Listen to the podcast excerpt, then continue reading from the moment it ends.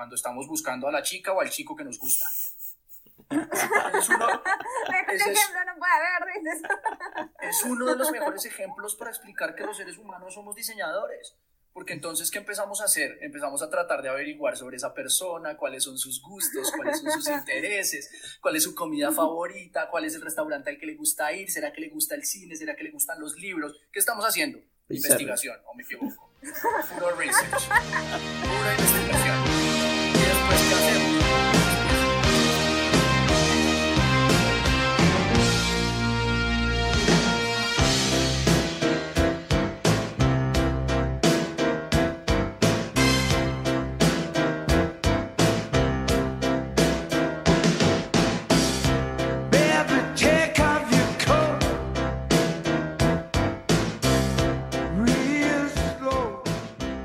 bienvenidos al último episodio de Desnudando el UX, el podcast más picante del diseño. Gracias por escucharnos durante estos 10 episodios que hemos tenido con ustedes. Ha sido un viaje muy, muy atrevido y muy natural, donde hemos conocido las perspectivas de muchos invitados, de cómo ellos se involucraban con el diseño, con el UX, aprendido con ellos muchas cosas. Ha sido un viaje fantástico y hoy Así que me acompaña aquí la genial Fiore. Fiore, ¿qué tal? ¿Cómo estás? Bien, emocionada. La verdad que no pensé que íbamos a llegar a 10 episodios. Realmente ha sido una travesía muy bonita, donde hemos aprendido un montón de los invitados, de la gente que nos ha estado dando feedback, de todos en general. En verdad, ya contaremos un poquito más adelante cómo ha sido todo este proceso de crecimiento porque hemos aprendido mucho y también agradecerles a ustedes por escucharnos. Así que Charlie, sin más que decir, este, adelante. Sí, estamos muy emocionados y durante todos estos episodios hemos visto y escuchado también cómo cada diseñador ha ido vinculando el diseño a su propia vida, ¿no? No solamente a proyectos, sino también cómo el UX podía impactar a mejorar su trabajo personal, sus valores, su visión, darle un propósito. Por eso, en este episodio vamos a hablar sobre cómo aplicar conceptos de UX a la vida personal.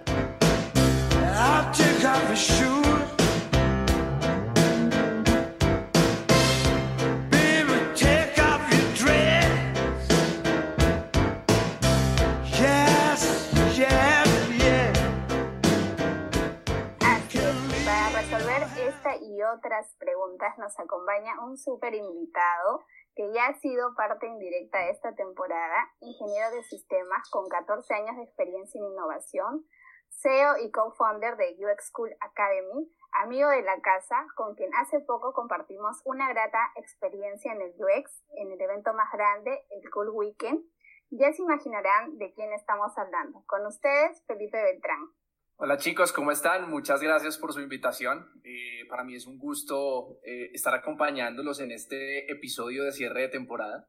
Me agrada un montón, me ha parecido muy chévere el trabajo que vienen haciendo y los felicito por la constancia que han puesto para, para poder llevar más contenido y más información en español sobre el diseño estratégico a más personas que lo están necesitando. Sí, estamos muy contentos, eh, Felipe, de tenerte en el espacio y como siempre, y como ya saben muchos de los que nos escuchan, tenemos la pregunta de rigor. ¿Qué prenda te vas a sacar hoy? Bueno, hoy tenemos que tener en cuenta que como vamos a hablar de un tema muy personal, eh, no voy a decir el nombre de la prenda porque también es muy personal.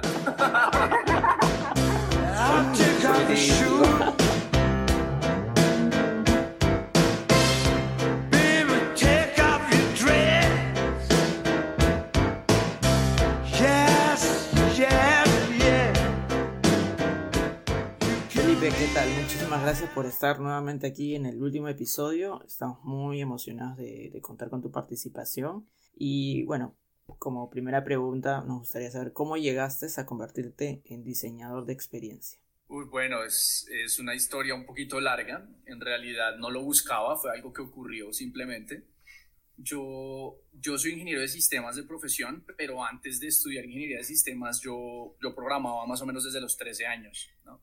No es que hiciera pues software súper complejos y pues temas así como muy grandes, Sin embargo, pues ya sabía, ya sabía programar desde el colegio. Estudié en un colegio técnico en el que escogí la, la, la especialidad de sistemas y computación, en ese entonces se llamaba así. Y aprendí, pues tuvimos que aprender bastante respecto a temas de programación. De hecho, recuerdo que uno de mis proyectos en el colegio fue un juego en el que tomaba algunos GIFs de The King of Fighters de internet y así y hice un, juego de pelea. Eh, imagínense, lo hice en Visual Basic en ese entonces. Eso fue uno de los proyectos que recuerdo muy bien. Eh, yo tuve que hacer prácticas empresariales del colegio eh, para poder graduarme. No nos permitían graduarnos sin prácticas empresariales e hice prácticas en una empresa de desarrollo de software. En esta empresa me contrataron tan pronto me gradué como ingeniero de desarrollo, training, ¿sí? en entrenamiento o intern también se conoce más o menos e-, ese, ese rol. Y empecé ganándome menos de un mínimo, recuerdo, tenía 17 años, entré con un permiso de mis padres gestionado a través del Ministerio de Trabajo y, y pude entrar, pude entrar a, trabajar como ingeniero de desarrollo. Allí duré seis años siendo desarrollador y seis años dirigiendo el equipo de desarrollo. Que fue interesante de todo esto y desde allá empezó a partir mucho el tema, ¿no?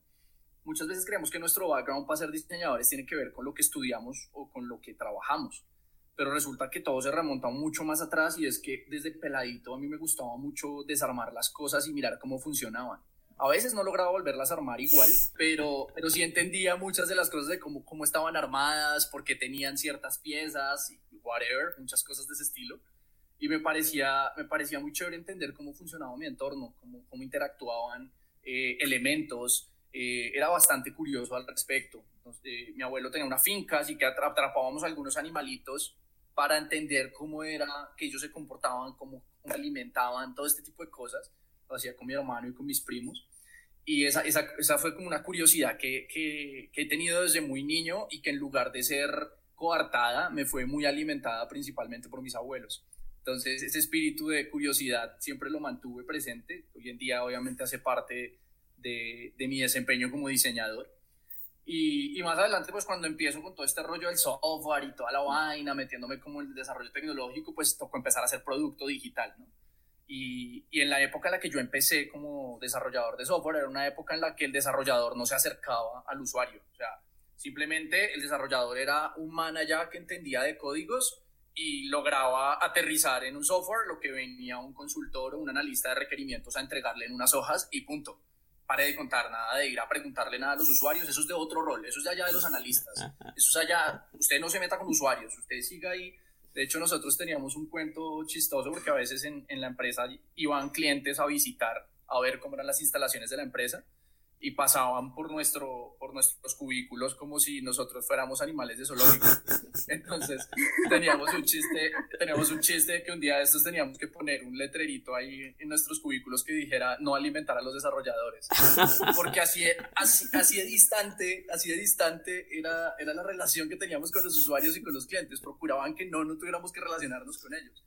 Pero a mí me interesaba saber qué pasaba más allá listo, yo, yo hacía un software, lo compilaba, lo probaba, calidad me decía que estaba bien, pero yo quería saber qué pasaba después de que calidad me dijera que estaba bien. ¿Qué ocurría cuando el usuario ya lo tenía implementado? ¿Qué ocurría cuando estaba utilizándolo? Si lo que yo hice sí le servía para lo que se supone que debería servir o no. Entonces, digamos que empecé a establecer relaciones muy fuertes con consultores y con, y con analistas de requerimientos que me permitían de alguna manera y me ayudaban a tener cercanía con el usuario para entender cómo interactuaban con el sistema. Entonces ahí fueron como los primeros pinitos sin saber que, que, más adelante el querer entender las necesidades de un usuario se fuera a llamar User Experience Design. Eh, nada, en esa época esa vaina todavía no. Y, y, pues bueno, así, así como fue, fue como avanzando mi carrera, empecé a, empecé a hacer cosas que yo identificaba necesidades que teníamos dentro de la misma compañía, nuestros equipos de trabajo, y yo trataba de entender cuáles eran las problemáticas, y yo mismo también hacía software interno así no me lo pidieran y software interno para sacar indicadores, para sacar medición, para poder hacer la planeación de manera más automatizada. Muchas cosas de ese estilo empecé a hacer internamente y, y pues eso de alguna manera me empezó a, a tener como un user-driven process, un proceso ¿sí? dirigido hacia, hacia entender las necesidades y problemáticas del usuario y no era solo el usuario final, sino era empezar a entender a todos nosotros como usuarios dentro de un contexto diferente. Entonces mi equipo de trabajo se empezó a, convertir en usuario mío en algunas cosas, eh, los consultores en otras cosas, los, los pares, que eran los líderes de otros equipos de desarrollo también en otras cosas. Entonces, eso, eso me ayudó un montón, que yo no me vine a dar cuenta sino más adelante cuando eh, yo, yo, fui, como lo que les decía, yo fui muy curioso, así que no me quedé solo con el software, yo empecé a trabajar en muchas vainas de,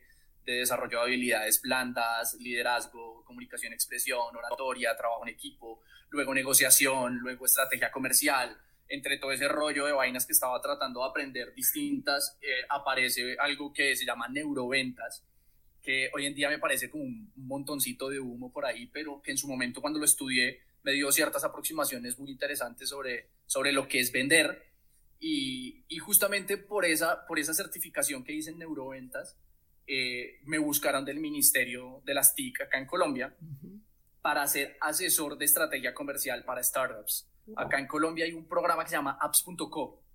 Y apps.co es ese programa del gobierno que apoya startups de, de desarrollo tecnológico desde, desde descubrimiento hasta incluso expansión en diferentes niveles. Y a mí me buscaron para hacer eh, de estrategia comercial, asesor de estrategia comercial para esas startups. Entonces pasé la hoja de vida, todo el rollo, y la persona que me pidió la hoja de vida y tuvimos la reunión se quedó mirándole y me dijo, ven, ¿sabes qué, Felipe? Conseguir asesores de estrategia comercial está fácil eh, pero conseguir asesores en diseño de producto y UX está difícil, porque mejor no nos ayudas con eso. Entonces, pues yo, le, yo en ese momento no tenía ni la menor idea que era UX ni con qué se desayunaba esa vaina. Entonces, entonces yo, le dije, yo le dije, ven, espérate un segundito, tal vez si quieres yo te puedo ayudar perfectamente con diseño de producto, porque vengo haciéndolo hace un montón de tiempo, diseño de producto digital, es casi que mi día a día desde hace años pero UX no tengo ni la menor idea, así que no creería que con eso te pueda ayudar.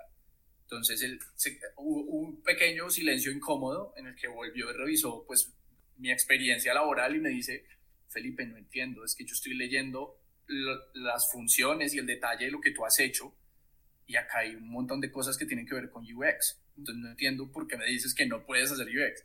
Le dije, no, espérese, explíqueme porque no estoy entendiendo. Entonces él con toda la paciencia del mundo se sentó, me explicó qué era UX, que él, obviamente no era el, más experto, pero tenía un contexto.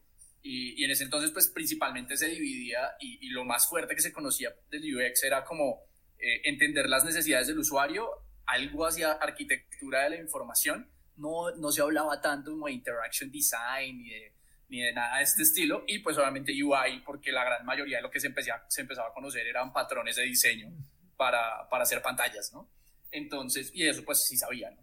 Eh, entonces el man me explica, yo, ah, entonces, no, entonces sí sé, sí sé, pero, pero pues hagamos una cosa, Deje, déjeme yo aterrizo lo que yo sé hacer en los conceptos que, que tiene esta, esta, disciplina y tiene este entorno y arrancamos y yo, me parece chévere, sí quiero ser asesor. Y así fue como empezó el rollo, me, me empecé como asesor de UX cuando estaba, descubriendo el término como tal, a pesar de que lo viniera haciendo hace muchos años y de hecho sé que hay muchos diseñadores, nos reímos contando estas historias con varios, tomándonos una cerveza o hablando de, de, cómo llegamos de manera tan particular a esta vaina y que ya la veníamos haciendo con tiempo sin darnos cuenta que existía. Y a, la gran mayoría que llevamos añitos trabajando UX nos ha pasado algo muy similar a lo que les estoy contando de mi historia. Y así es como yo llego al diseño, me apasiona un montón cuando empiezo, cuando empiezo a hacer el match entre los términos existentes del UX con lo que yo ya sé hacer como que parece una epifanía esa vaina, algo se me despierta allá adentro y dice, oiga, qué bacano todo esto, yo quiero más, yo quiero más, y empiezo a meterme un montón por allá, así más o menos se, me da la llegada de mi camino profesional hacia el User Experience Design. Pero ¿no has abandonado tu, tu lado este de, de software, de, de, desarrollador, o ya lo, lo haces en disminuidas menor cantidad? Bueno, te puedo decir que por lo menos debo llevar alrededor de unos siete años, tal vez un poco más, sin tocar una sola línea de código que no sea HTML o CSS. Y eso, que esas también las toco en lo mínimo posible. Procuro no involucrarme con código porque, porque me empezó a gustar mucho más la parte estratégica. Y de hecho, eso empezó a ocurrir cuando ya, cuando seguía estando en la empresa de desarrollo de software, que me empezó a apasionar un montón más la estrategia, entender business design, eh, que en ese entonces tampoco era business design estrategia de negocios, eh, entender estrategia comercial, cómo lo que hace producto impacta en las ventas, cómo lo que hace producto impacta en el goodwill, como todo eso empezó a llamarme mucho más la atención. Entonces, sí, yo más de siete años en que no tengo ni la menor idea de lo que es tirar una línea de código. Sí, bueno, pasa, pasa cuando te apasiona más el, el, tema del UX, vas como que dejándolo de lado. También creo que a muchos diseñadores les ha pasado, ¿no? Que ya se va, se vas profundizando más y es que llega más conocimiento, más conocimiento, más conocimiento, ¿no? Como que nadar. Sí, cierto. Nadar y... de hecho, es que a mí me atrapó UX, me, me, me, me atrapó por completo cuando empecé a ver todo esto y yo sabía que, que, era muy difícil mantener las dos líneas o la especialidad en las dos líneas, porque hay tanto de UX que si yo seguía siendo developer, pues yo también tenía que seguirme actualizando en lenguajes de programación, tenía que seguirme actualizando en arquitectura, en paradigmas de diseño. Cuando hablo de paradigmas de diseño, hablo de paradigmas de diseño de software. Entonces todo esto me implicaba un esfuerzo doble que en algún momento pues, no, no iba a ser humanamente posible. Así que tomé una decisión en ese momento y dije, ya no más software, chévere, me dejó unas bases increíbles, me dejó pensamiento analítico, me dejó pensamiento lógico, entiendo cómo funcionan los fierros por detrás del carajo, pero ya no quiero más de esto, me voy por esta. wow, nos encanta todo lo que estás compartiendo, Felipe, en verdad que ha sido un recorrido bastante anecdótico, como no suele pasar a muchos si lo comentas. Y en verdad, eh, esa curiosidad que te ha mantenido hasta el día de hoy, eh, es, es asombroso porque, como se dice, ¿no? A veces uno comienza a atar cabos y dice, estaba haciendo esto antes y no lo sabía, y indirectamente ahora lo sigo haciendo, y qué bonito, porque ahí como que también vas construyendo tu propósito, vas viendo qué es lo que realmente quieres hacer, qué te gusta, qué se te da bien, ¿no? Y dices, bueno, esto me gusta más, por aquí me voy. Y justo por ahí quería preguntarte, ¿no? ¿Qué, eh, ¿Qué proyecto hasta el momento tú has sentido que se ha alineado a tu propósito? Uf, eh, la verdad es que ahorita por eso estoy súper conectado y siento que como en estado de flujo con UX School Academy, porque, porque es algo que vengo persiguiendo, pero que no había logrado, ¿sí me explico? Eh, yo he intentado, yo, yo, yo he emprendido un montón de veces desde muy pelado, he fracasado las que no se imaginan, he quebrado, de hecho, aún conservo una deuda gigante todavía de la última quiebra que, oh, todavía no se ha logrado como, como solventar del todo. Eh, de hecho, queda todavía bastante, pero sin embargo, es una de las cosas que tal vez ahorita les comparto, cómo, tiene, cómo todo esto conecta con aplicar el proceso de diseño en la vida personal. Eh, pero ahorita siento, y en realidad de todo lo que he hecho de, desde, desde que empecé mi carrera profesional, hay dos puntos en mi vida en los que yo puedo decir que conecté absolutamente. Y uno fue cuando empecé a, a entrenar personas o a ser trainer o, o, a ser, ¿cómo lo llaman a esto también? Como, sí, entrenador, creo que es la mejor manera de llamarlo. En habilidades blandas, conecté un montón, me gustó bastante. Eh, son de los procesos que más he disfrutado en mi vida. Y también ahora, eh, pues digamos que yo vengo enseñando UX y enseñando temas de diseño hace un tiempo pero ahorita cuando lo conectas con un propósito más grande que no es solo el tuyo, sino con una serie de profesionales que, que tienen aspiraciones muy similares a las tuyas, que tienen pasiones muy similares a las tuyas, eh, la energía es distinta. Entonces, por eso, por eso me siento tan bien con lo que estamos haciendo con UX School Academy, con un equipo de personas increíble, con las que conectamos un montón, sin la necesidad de protocolos, con las que conectamos un montón desde, desde lo que nos mueve desde adentro. ¿Y cuál, cuál crees eh, o sientes que es el propósito de un diseñador, desde tu perspectiva? Lo que pasa es que, digamos que pienso que entras con un, con un término que, que tiene dos, dos, aspectos, ¿no? Si lo miramos desde la perspectiva profesional, te puedo dar una respuesta tipo diccionario, pero si lo miramos desde la perspectiva personal, pues también cada diseñador tiene un propósito personal con el que empata su carrera, ¿no? Hay uno que yo tengo clarísimo y a mí toda la vida me, ha encantado y, sé que hace parte como de mi propósito eh, distribuir el conocimiento, por decirlo de algún modo, como enseñar, sino que es que me parece que enseñar es un poquito ostentoso, ¿no? Porque porque yo, simplemente creo que es recibir conocimiento y entregarlo. Creo que me parece que es más por ahí, enseñar me parece too much. Yo creo que es el, conocimiento que tengo y que llega a mí, tener la posibilidad de esparcirlo hace parte como de mi propósito de vida lo disfruto un montón cuando estoy sentado hablando con gente, eh, compartiéndoles información que puede ser valiosa para ellos y al mismo tiempo aprendiendo, porque uno aprende un montón en los procesos de, en los procesos de aprendizaje, en los que uno es el que transmite conocimiento, creo que es en los que más se aprende.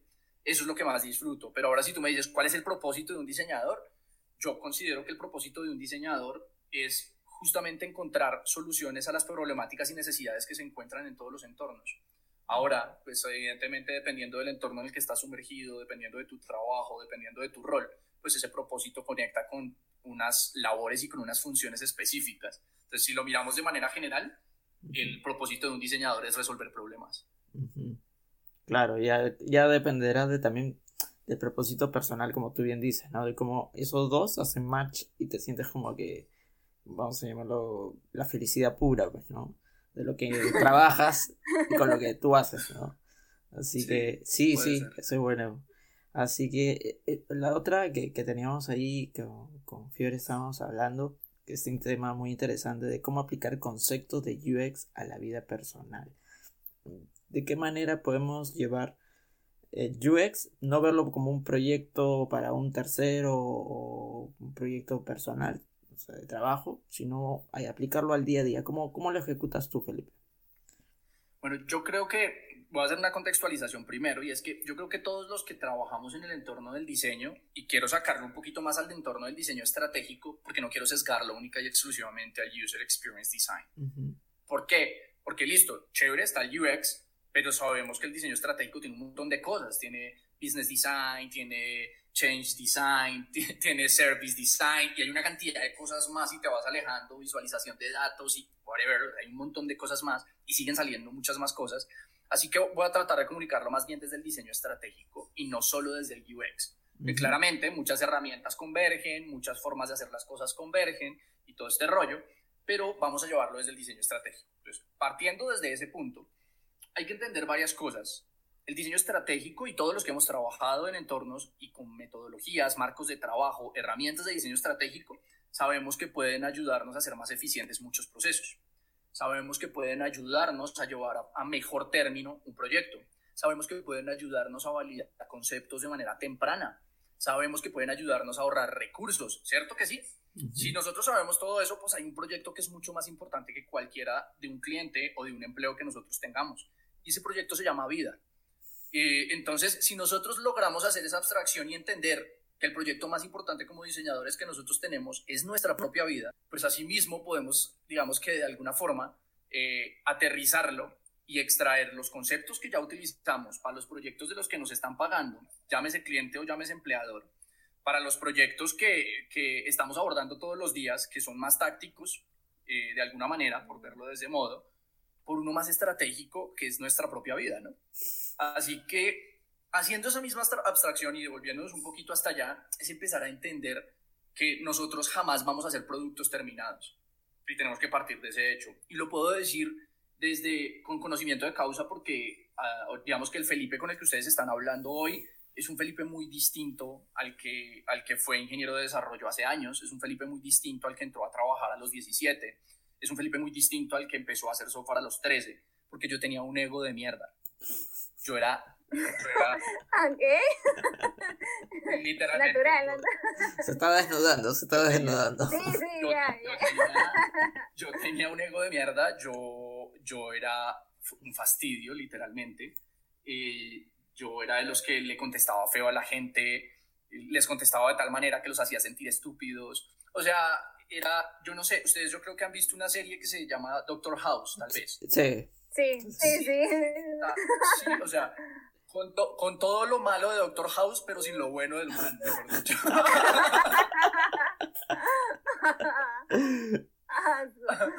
Algo así, yo era muy, era muy petulante, era bastante, bastante así. Y, y pues eso me costaba un montón. ¿Por qué? Porque pues resulta que cuando tú tienes una actitud como esas ante el mundo, pues no te das la oportunidad de fallar, porque las demás personas no pueden evidenciar que hay fallos en ti. ¿Sí? Es tan grande el ego que no te permite ese tipo de cosas.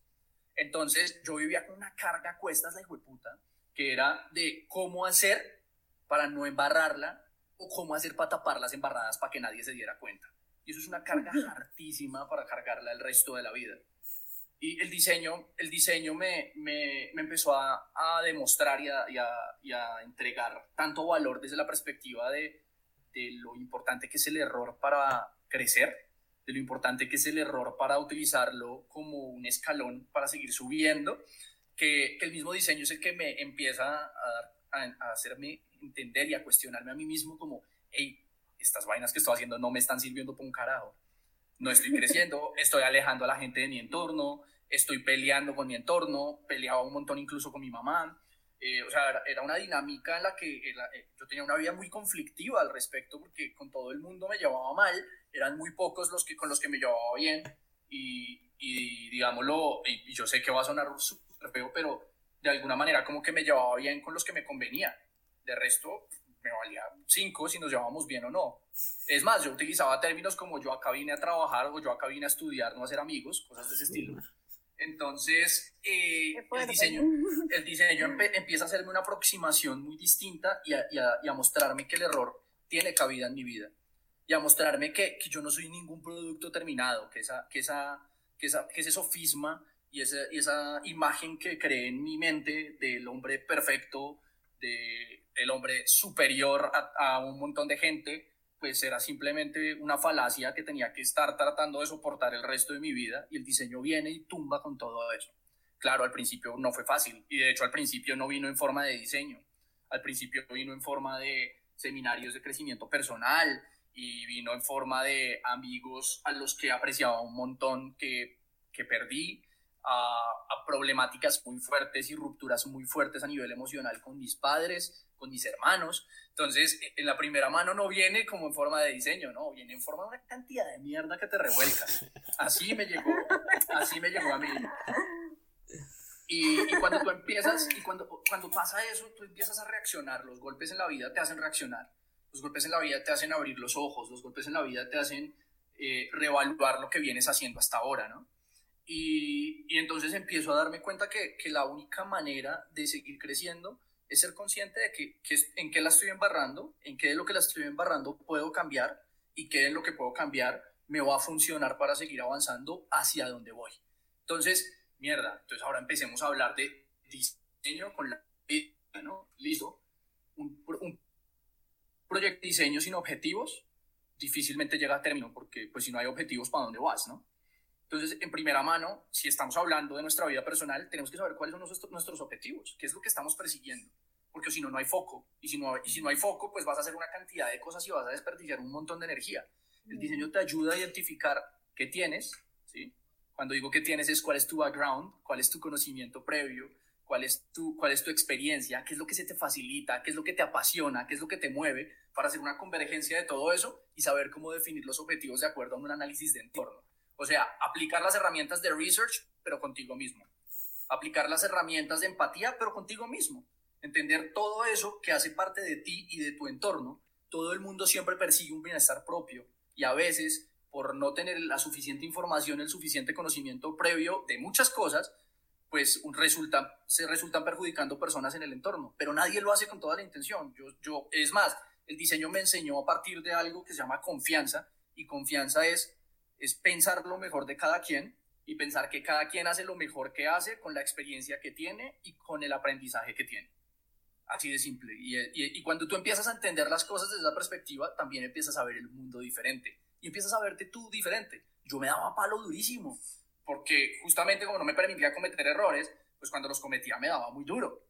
Y después cuando empecé en ese camino de querer crecer, yo me estaba midiendo todo el tiempo a ver qué tanto evolucionaba y cuando sentía que no había cambios, pues me daba durísimo. Entonces fue empezar a entender que hace parte del proceso, que hay procesos que son rápidos como hay procesos que no. Por ejemplo, yo duré 10 años fumando cigarrillo. 10 años fumando cigarrillo duré. Y el día que lo dejé, no fue como, ay, vamos a dejarlo de manera progresiva, ay, este, bueno, ahora solo me voy a fumar dos a la semana. No, el día que lo dejé fue un día para otro. El día que lo dejé fue, mañana no, no, este es el último cigarrillo, de hecho estaba con un compañero de la universidad, le dije, este es el último cigarrillo que me fumo y no vuelvo a fumar más. Se me burló y me dijo, tan huevón, mañana estaremos fumando nosotros. Pues no, literalmente no volví a tocar un cigarrillo después de eso. ¿Por qué? Porque, porque fue un proceso que se me dio más fácil, pero no significa que todos se me den de la misma manera, como a todos los seres humanos. Hay procesos que podemos ejecutar de una manera mucho más rápida que otra y tenemos que entender que en el diseño pasa exactamente lo mismo. En el diseño hay procesos que se nos facilitan porque tenemos más información, porque tenemos más experiencia, porque tenemos más conocimiento del entorno, porque conocemos más la industria, whatever, pero hay otros que no, cuando llegamos a una industria nueva, cuando llegamos a un equipo nuevo, cuando no conocemos en absolutamente nada del usuario y no hemos tenido la oportunidad de, vivir su entorno, es más difícil empatizar, ¿cierto? Lo mismo ocurre con nosotros. Entonces, por eso es que nos cuesta un montón lanzarnos a hacer cosas distintas y hacer cosas nuevas. ¿Por qué? Pues porque no conocemos esos nuevos entornos, porque no conocemos absolutamente nada de eso. Entonces es una enorme incertidumbre. Entonces nos quedamos con lo que ya sabemos hacer, que es con lo cómodo. Eh, eso que llaman salir de la zona de confort, que no me, no me gusta utilizar mucho ese concepto y ese término porque de alguna manera se ha prostituido. Pero, pero siento que... ¿Por qué, ¿Por qué sientes que, que se ha prostituido? es que, bueno, voy a, hacer, ese pequeño paréntesis ya que lo preguntaste tú, Charlie. Es que yo siento que el término salir de la zona de confort se ha prostituido porque, eh, digamos que dentro de todos estos pseudoemprendedores que existen hoy en día, de, de temas que tienen que ver con, con pirámides y multinivel y cosas de esas, y ojo, yo he participado en negocios de esos, así que hago la claridad para que sepan en ese entorno eh, se, se, llama zona de, salir de la zona de confort, hacer cosas diferentes a lo que hace el, el estándar de la gente. ¿sí? Entonces, ay, como la gran mayoría de la gente no lee y yo sí leo, estoy fuera de la zona de confort. Como la gran mayoría de la gente ve televisión en vez de ver documentales y yo veo documentales, entonces estoy fuera de la zona de, de confort. No es cierto, cada persona tiene una zona de confort diferente. La tuya, si yo leo todos los días, por ejemplo, eh, pues leer no, no, no, significa que esté fuera de mi zona de confort. De hecho, si yo leo todos los días, leer hace parte de mi zona de confort. Que otra persona lo, lo haga es problema de otra persona y ya hace parte de su propia zona de confort. Entonces, por eso siento que se ha prostituido un poquito el término, porque entonces ahora hay un montón también de gente y de pseudogurús por ahí que dicen que como hacen cosas diferentes a las que hace el resto del mundo, pues están fuera de la zona de confort. Y pues no, están dentro de la propia, que es completamente distinto. Entonces, listo, ahí creo que, que, puedo cerrar el paréntesis con respecto a este tema de la zona de confort. Pero, y volviendo al asunto, es que, es que justamente si tú utilizas las herramientas de diseño, vas a poder hacer virajes profesionales, virajes personales, desde una perspectiva mucho más eficiente. ¿Por qué? Porque si tú dices, me quiero cambiar de profesión, pero te cambias a una profesión en la que no tienes ni la menor idea qué es lo que quieres hacer, miércoles, es fregado, es difícil. Mientras que si tú haces un research, y, a, y, acudes a fuentes primarias y acudes a, acudes a fuentes secundarias y entonces vas y, haces entrevistas y conoces el entorno de personas que ya están trabajando en eso, hacia dónde quieres virar, hacia dónde quieres cambiar y empiezas a, a estudiar un poquito de data y ver si esa, si esa nueva profesión a la que quieres dirigirte de pronto sí esté evolucionando, si esté teniendo cabida en el mercado, si puede funcionarte para lo que tú quieres. Pues si tú haces una investigación previa, sabes si ese paso que vas a dar es bueno o no, o por lo menos en alguna medida te va a traer beneficios, que es lo mismo que ocurre cuando estás haciendo un proceso de diseño. ¿Qué haces tú primero? Investigas para entender el entorno y entender las necesidades y después de eso, ahora sí, planteas algunas opciones de solución. Acá investigas el entorno hacia el que quieres virar tu carrera profesional o hacia el que quieres cambiar tu vida. Por ejemplo, te quieres ir a vivir a otra ciudad, hey, investiga un poco, fuente primaria, fuente secundaria. ¿Te conviene o no te conviene? ¿Te funciona o no te funciona? es exactamente lo mismo que se hace con el proceso de diseño. Y de hecho los seres humanos lo hacemos por naturaleza. No sé por qué con el tiempo se nos va olvidando hacer algo que es tan natural para nosotros como seres humanos. El ser humano es diseñador por naturaleza. Es más, es seguro, ahorita no porque estamos en COVID, pero si ustedes van a ir de un lugar para otro, ¿qué es lo primero que piensan? ¿Cuál es el transporte que tienen que tomar? ¿En qué parte tienen que tomarlo? ¿En por qué vías de pronto tienen que tomar? ¿En dónde se van a bajar? ¿Más o menos cuánto tiempo gastan? Eso no es diseñar una solución. Eso no es diseñar el desplazamiento desde un punto A hasta un punto B. Todo el tiempo estamos diseñando. Lo que pasa es que, eh, digamos que le damos, de alguna manera, muchos, de, de, muchas cosas que ocurren se le ha dado como un halo también místico. Yo sé que muchos diseñadores me van a, a tirar un poquito de piedra por lo que digo, pero, pero es que desde mi perspectiva, pero es que desde mi perspectiva cualquier persona puede ser diseñador. Lo que pasa es que tiene que proponerse eh, estar solucionando problemas de manera consciente y que después se, vaya al inconsciente de eso y ya se convierta en algo que haga constantemente. Pero cualquier persona está en la capacidad porque el ser humano es solucionador de problemas por naturaleza y eso es lo que hace principalmente un diseñador. Ahora, desde, desde ese punto sí se dan cuenta que ya estamos aplicando research, pero no es solo aplicar research, también es empezar a aplicar una cantidad de cosas adicionales. Vean, el, ejemplo, el mejor ejemplo para demostrar que todos los seres humanos aplicamos herramientas de diseño es cuando estamos de levante, cuando estamos buscando a la chica o al chico que nos gusta. Es uno, es, no puede haber, es uno de los mejores ejemplos para explicar que los seres humanos somos diseñadores. Porque entonces, ¿qué empezamos a hacer? Empezamos a tratar de averiguar sobre esa persona, cuáles son sus gustos, cuáles son sus intereses, cuál es su comida favorita, cuál es el restaurante al que le gusta ir, será que le gusta el cine, será que le gustan los libros. ¿Qué estamos haciendo? Investigación, o me equivoco. Puro research. Pura investigación. Y después, ¿qué hacemos? Después se nos ocurren algunas ideas, ¿sí? Se nos ocurren algunas ideas de cómo podríamos aproximarnos a esa persona a través de qué canales, a través de qué medios, le decimos a algún amigo que venga, por favor, presénteme, o lo que sea, pueden haber una cantidad de posibles soluciones para poder acercarnos a esa persona. Y eso no se hace en diseño luego. Y además de eso, luego empezamos, cuando nos empezamos a acercar con esa persona, hacemos pruebas de diferentes cosas. A ver, ay, le llevo un chocolate a ver si le gusta. Si le gustó, chévere, ya sé que le puedo llevar chocolates. No le gustó el chocolate, bueno, la próxima le llevo una flor a ver qué pasa. ¿sí? Y así sucesivamente. ¿Qué estamos haciendo? Testeando. Prototipado. Prototipado y, y validando prototipos. Entonces, entonces, cuando tú haces una cosa como esa y empiezas a entenderlo con algo tan cotidiano, con algo tan natural y con algo tan normal, dices, oiga, miércoles, sí, nosotros sí aplicamos conceptos en la vida, en la vida personal, los conceptos del diseño. Pero ahora vamos a llevarlo a un punto más elevado, porque, pues listo, eso está bien, pero vamos a llevarlo al punto de miércoles, me quiero cambiar de ciudad me quiero cambiar de país, me quiero ir a vivir a otro país. Eso requiere un proceso de diseño un poco más complejo, en donde hay que hacer un poco más de, investigación, en donde incluso hay, hay bastante de business design ahí, porque pues tienes que garantizar los ingresos para poder vivir en ese otro país, entonces tienes que evaluar si puedes conservar los ingresos que estás teniendo en el país que vives actualmente, o si cuando llegues allá tienes que hacer una exploración y una búsqueda de una, una, fuente de ingreso que te ayude a mantenerte en ese país. Entonces, todo eso involucra más herramientas todavía. Entonces, cuando tú empiezas a hacer todo esto, cuando empiezas a aterrizar conceptos del diseño de manera consciente, porque ya nosotros como seres humanos lo hacemos de manera inconsciente, tenemos resultados mucho más acertados y que son resultados mucho más acertados. Entonces voy a empezar y, la mejor manera de contarlo y en lo único que podría decir que soy experto en esta vida es en mi vida, es en lo único que tal vez soy experto en esta vida, es en mi vida personal. De resto, conozco cositas. Entonces, partiendo de eso, les voy a contar es, desde mis propias anécdotas y cosas que han pasado en mi vida, cómo se aplica el diseño para esto. Yo he tenido tres quiebras financieras, ¿cierto? Tres quiebras financieras en las que eh, a veces no he tenido buenos socios o a veces yo no he sido el buen socio. El proceso de diseño te hace, te hace realizar un análisis específico de qué fue lo que pasó en esas situaciones previas.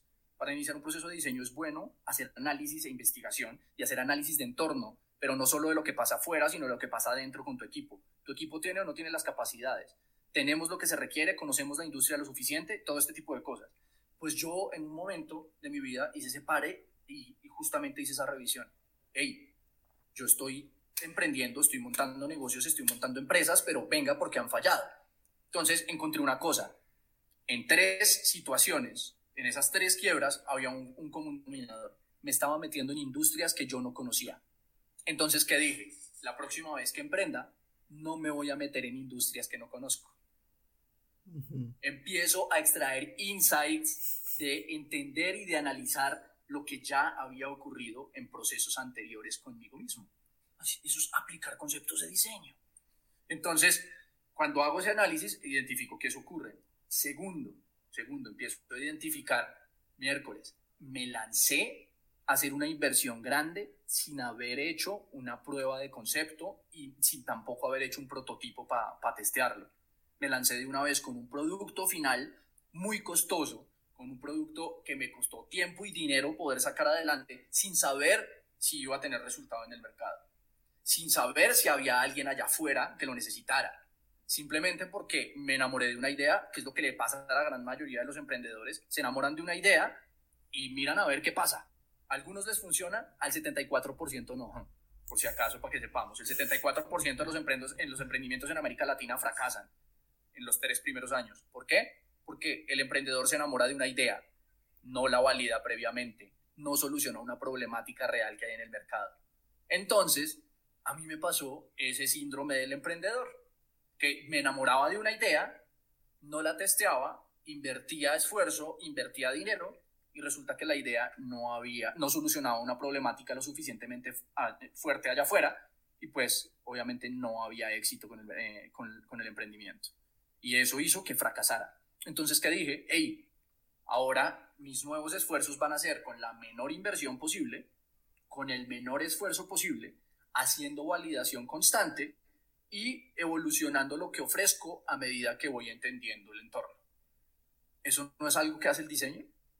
Ok, entonces justamente fue empezar a aplicar esos conceptos, ni siquiera, o sea, y no te estoy diciendo que te, o sea, si lo quieres hacer maravilloso, pero no te estoy diciendo que tienes que sentarte a hacer un customer journey de cómo es tu relación personal con tu entorno, que pues tampoco me parece como tan riguroso y hasta allá, que si lo quieres hacer está maravilloso, de seguro vas a sacar una cantidad de insights buenísimos, pero yo no lo llevaba hasta ese nivel de rigurosidad. Sin embargo, sí he aplicado conceptos generales del diseño para que me vayan funcionando en este proceso. Después, me di cuenta de otras cosas adicionales. Entonces, si, ustedes contemplan ahí, ya he contemplado temas como hacer análisis, hacer investigación, ya he contemplado temas como no solo hacer investigación de los usuarios de puertas hacia afuera, sino también investigación de puertas hacia adentro, que en un equipo de investiga en un equipo de diseño hace parte del equipo, o sea, estoy hablando del equipo de trabajo, de la compañía, de los objetivos de negocio, de todo eso que llamamos como los, stakeholders internos, ¿cierto? Es hacer ese entendimiento, pues en mi caso ese stakeholder interno primero era yo, entender qué tengo que me funciona para poder hacer lo que estoy buscando, qué me hace falta aprender, qué me hace falta eh, estudiar, qué me hace falta reconocer que, en lo que estoy fallando para poder mejorarlo. Y eso es justamente entender el stakeholder que en mi proyecto de vida es el más relevante que soy yo mismo, porque soy el que está tomando las decisiones, soy el que está decidiendo hacia dónde andar. Entonces, es poner todo eso en blanco y negro, aterrizarlo, escribirlo, grabártelo para que lo puedas evolucionar. De hecho, hubo varios seminarios de crecimiento personal que me ayudaron un montón para hacer eso, para poder aterrizar todo ese tipo de información, eh, digamos, escrita, porque cuando la escribes es diferente a que cuando simplemente se te pasa un momento por la cabeza y después va como un pensamiento fugaz. Cuando lo escribes ya, ya lo hiciste más consciente y puedes remitirte a ello de nuevo muchas veces. Entonces, esos seminarios me ayudaron mucho. Y cuando empecé a hacerlo, todavía no lo hacía conscientemente aplicando conceptos de diseño. Lo hacía porque eran las tareas del proceso y punto. Yo también me hice un diplomado en coaching y liderazgo para innovar. Y en ese diplomado de coaching y liderazgo para innovar tuve que tocar muchos factores que eran míos. Temas de, autocontrol, de autogestión, de disciplina. Y la, la autodisciplina tal vez es una de las cosas que más me ha costado a mí es una de las cosas que más me ha costado. Yo hoy en día tengo que agendarlo todo, me parece una buena práctica, pero no porque, ay, es que vamos a agendar o porque otros digan que hay que agendar. No, porque yo me di cuenta que yo soy muy disperso y si no agendo, se me pasan las vainas y no las hago. Entonces, eh, entonces es entender cuáles son mis necesidades específicas y cómo tengo que suplirlas. Entonces me di cuenta que para eso tengo que agendarme. Ustedes no se imaginan la, todavía, o sea, yo ya yo ya tengo 33 años y todavía a veces eh, mi mujer está como, hey amor, no has comido. Ay, no he comido, tengo que ir a comer. O sea, todavía me pasan cosas como esas. Tienes que almorzar, pues Felipe. Entonces, y, todavía me pasa eso. Y yo soy muy disperso. Y eso que tiene que ver también mucho como con, con este pensamiento divergente de alguna manera, porque estoy como todo el tiempo pensando en proyectos, en ideas, en negocios, en cosas, soy muy business driven, entonces todo el tiempo estoy pensando también en oportunidades de negocio y eso como que me desconecta a veces como de, del mundo y ella me ayuda a aterrizar, ella, ella me ayuda a validar conceptos, de hecho me parece maravilloso que ustedes, yo, yo con ella aplico mucho una cosa que se aplica bastante en los procesos de diseño que se llama consulta de expertos. Eso, ¿no? a, mí, a mí me encanta, a mí me encanta hablar con ella a mí me encanta cuando va a tomar una decisión, cuando estoy evaluando algo tal, llamarle o, ya, o sea, acercarme a ella, porque de, hecho compartimos mucho tiempo juntos, trabajamos juntos, ahorita en cuarentena pues todo el tiempo juntos. Eh, yo todo, yo, yo la, la, busco y digo, amor, mira, eh, estoy viendo esto, esto, esto, me parece que esto, esto, esto, ¿tú cómo lo ves? Y ella tiene una, una capacidad de análisis increíble que siempre le voy a admirar en la vida, y es una mujer que es muy centrada, entonces me ayuda un montón. Entonces, e, ese análisis con expertos, pues acudo a ella, ¿sí? Acudo a ella cuando estoy hablando de una industria en particular. Eh, algo que, que, aprendí es, es tener un networking importante en tu vida, en todos los aspectos, tanto personal como profesional, eh, y eso ayuda un montón. Entonces, acudo a personas que me ayuden a entender, a, que, me, que me den una validación o, Cuando digo validación no es que me aprueben, sino que me, cuando digo una validación es que me digan si por dónde voy, si eso no es, si tengo algunos conceptos que me hacen falta, que me los complementen o que me direccionen a dónde puedo complementarlos. Eso lo hace uno en un proceso de diseño. ¿Yo qué hago? Ustedes han escuchado ese rollo de que uno adapta un, o adopta, mejor, dice que adapta. Uno adopta un hábito en 21 días. No, no, no lo había ¿Sí han escuchado ese rollo? Sí, he escuchado, sí. que por ahí, ay, que, que, si tú repites algo, que si tú repites algo 21 días se te convierte en un hábito. Bueno, pues ojalá ya a todo el mundo le funcione en 21. Para mí tienen que ser más de 90. ¿Sí? Pero, pero se los estoy diciendo porque hice el ejercicio. ¿sí? Entonces, ¿qué empecé? Empecé a testear cómo funciona. Empecé a validar cómo funciono yo. Para involucrar un nuevo hábito, yo tengo que hacerlo durante al menos 90 días seguidos. De lo contrario, no logro incorporar el hábito. Y tengo que empezar otra vez de cero. Y sé que hay personas que lo pueden hacer más rápido. Cada persona tiene que entender cómo funciona. Yo lo hago ahora y sé que son más de 90, pero porque hice el ejercicio, porque me entendí, porque me analicé, porque testé, porque probé. Y después de haber probado con varias cosas, me di cuenta pues, que alrededor de los 90 días necesito yo para poder establecer un hábito. ¿Tú sabes cuántos, cuántos días necesitas tú para establecerlo? Miércoles. ¿Cuántas personas crees que lo saben? No sé, no tengo la menor idea. Yo personalmente eh, invito a la gente a que haga ese tipo de mediciones porque así van a ser mucho más eficientes en lo que quieren hacer para cambiar, para cambiar aspectos que quieren cambiar, para desarrollarse profesionalmente, eh, para, para, poder eh, tomar cambios en su vida. Gente que quiere cambiar de profesión, gente que quiere cambiar de, de casa, gente que quiere cambiar de, de país en el que vive, todo este tipo de cosas es importante que entiendas cómo funcionas y cómo te conectas tú con el entorno. Cuando haces esa investigación interna, ese autoconocimiento y ese autodescubrimiento, pues vas a diseñar una vida mucho más bacana para ti, porque ya sabes cuáles son tus necesidades, ya sabes cuáles son tus problemáticas, tus motivaciones, tus miedos, porque es inevitable, como seres humanos también tenemos miedos, unos más grandes que otros. O sea, yo, yo tenía uno de los, y, me di cuenta que lo que estaba detrás de ese ego tan hijo de puta que yo tenía en, ese, en esa época, eh, descubrí que eh, uno de los grandes miedos que yo tenía, que ya abandoné, era el miedo a no ser reconocido.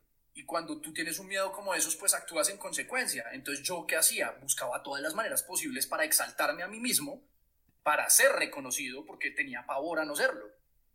Entonces, pero ¿cómo puedo hacer un cambio yo si no identifico eso? Si no me autodescubro, si no me autoconozco, si no entiendo cuáles son mis necesidades, problemáticas, miedos y motivaciones.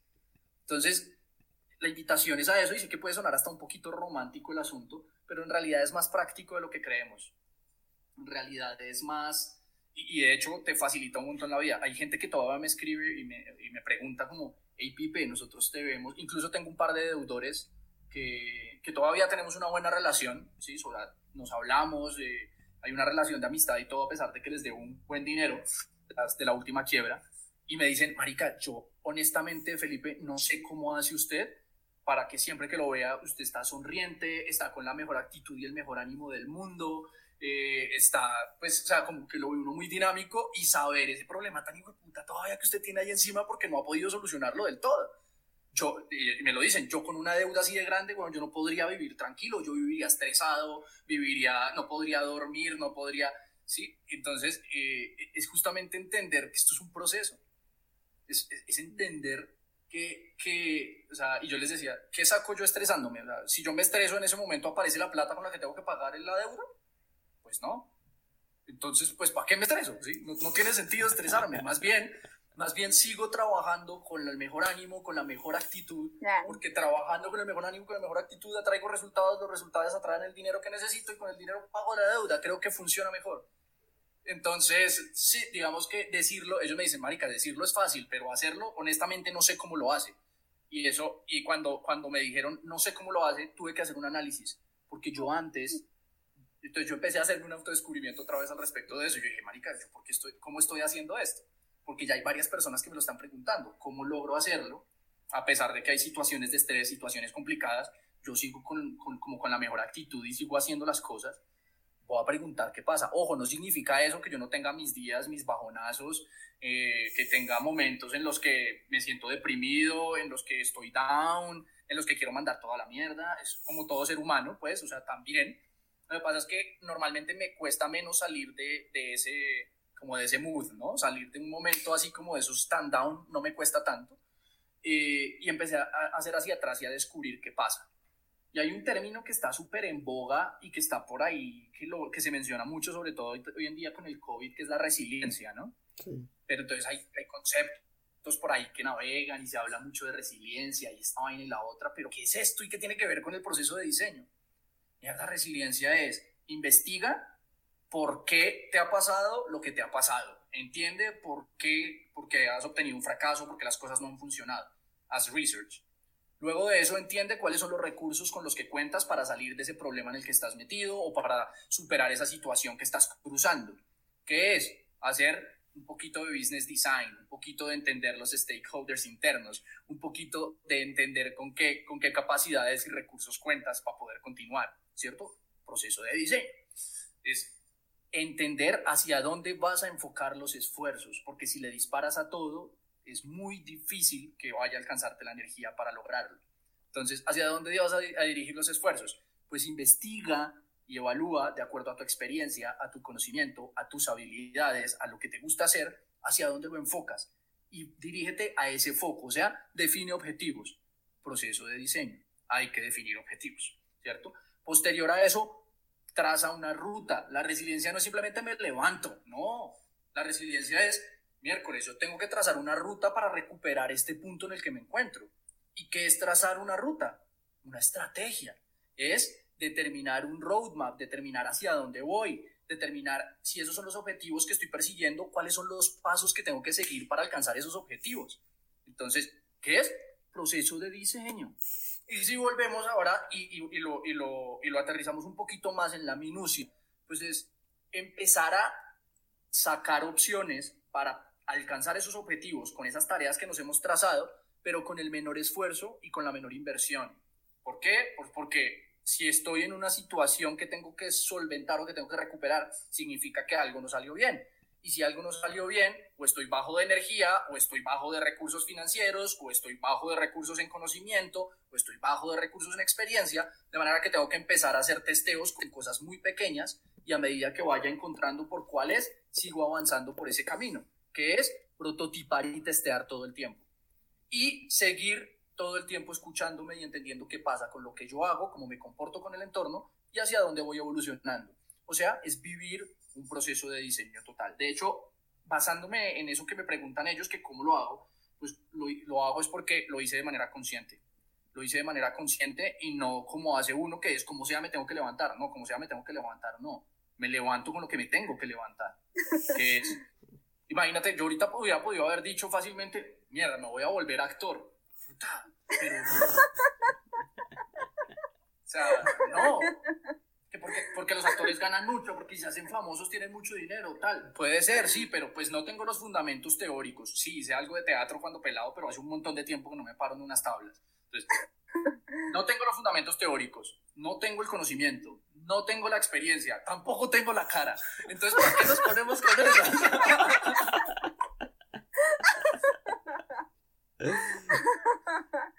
Ay, Dios, de verdad que nos estamos este, matando de la risa con lo, último que nos has dicho, porque en verdad que ha sido bastante gracioso. Pero es, cierto, hay muchas partes en, en nuestra vida en las que eh, eh, estamos atando cabos, buscando, aprendiendo, viviendo procesos. Y, es parte de la vida y qué bonito que, que tú compartas eso porque estoy segura, y a mí también me sucede mucho, de que quiere eh, implementar hábitos en mí, quiero hacer las cosas más rápido, estoy viviendo, ay no, pero, o a veces te comparas, que eso está súper mal compararse, pero, pero sucede, el ser humano le pasa siempre y, y ahora que tú nos, nos cuentas tu experiencia, cómo lo estás llevando, cuál ha sido tu proceso. Estoy segura que muchos, igual a mí me pasa, me siento identificada en todas las partes que has dicho, ha sido un montón. Este, y, ah, y, lo que más me ha gustado que has comentado es la parte de, del proceso, ¿no? De que cada uno vive su propio proceso de acuerdo a cómo se conoce, porque eso es importante, conocerte a ti mismo, el autoconocimiento.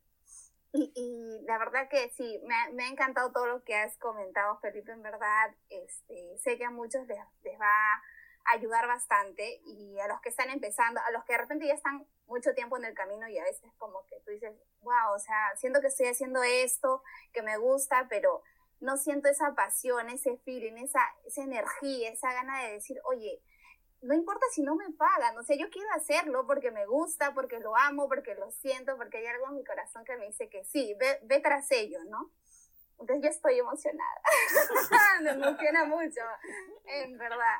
Y mira que, con lo que tú estabas diciendo, con lo que estabas diciendo, Fiore, me doy cuenta que se me escapó una cosa. Tú estabas diciendo que el tema de compararse, eh, de hecho, de hecho nosotros hacemos benchmarking todo el tiempo, en procesos de diseño, pero también en nuestra vida. Es cómo utilizamos el benchmarking.